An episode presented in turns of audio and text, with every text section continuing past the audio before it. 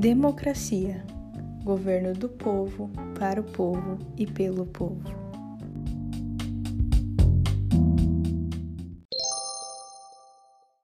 Liberdade, igualdade, poder vindo do povo são esses um dos conceitos que definem a democracia nos dias de hoje. Porém, nem sempre foi assim.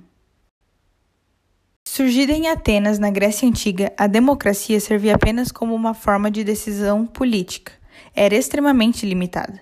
Naquela época, a desigualdade já era grande.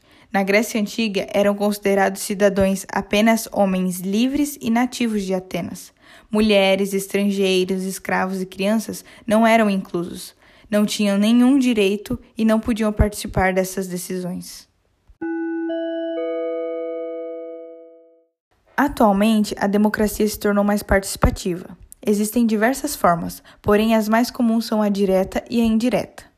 Na forma direta, o povo, através do plebiscito, pode decidir diretamente em decisões políticas e administrativas, na cidade, estado ou país, sem nenhuma interferência ou representação, como deputados, senadores, mas essa forma não é muito comum nos dias de hoje.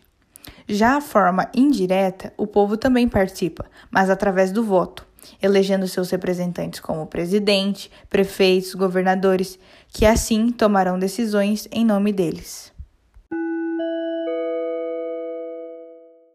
No Brasil, a democracia surgiu no governo de Getúlio Vargas, em 1930.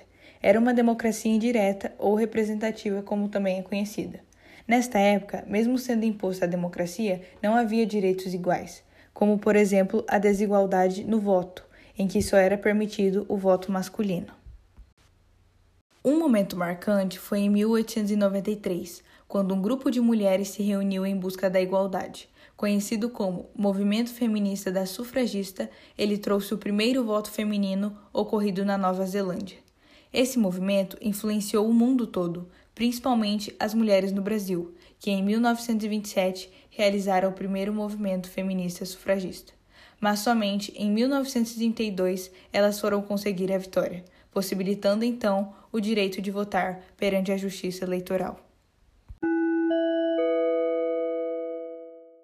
O Brasil é um país democrático, a qual ainda segue-se a democracia representativa, onde nós elegemos os nossos representantes. Porém, um ponto interessante está no conceito de democracia e como de fato ela é exercida.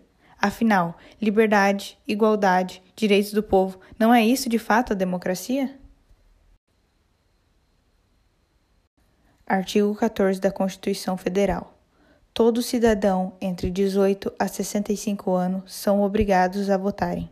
Onde está a liberdade? O Brasil é considerado o sétimo país mais desigual do mundo. Onde está a igualdade?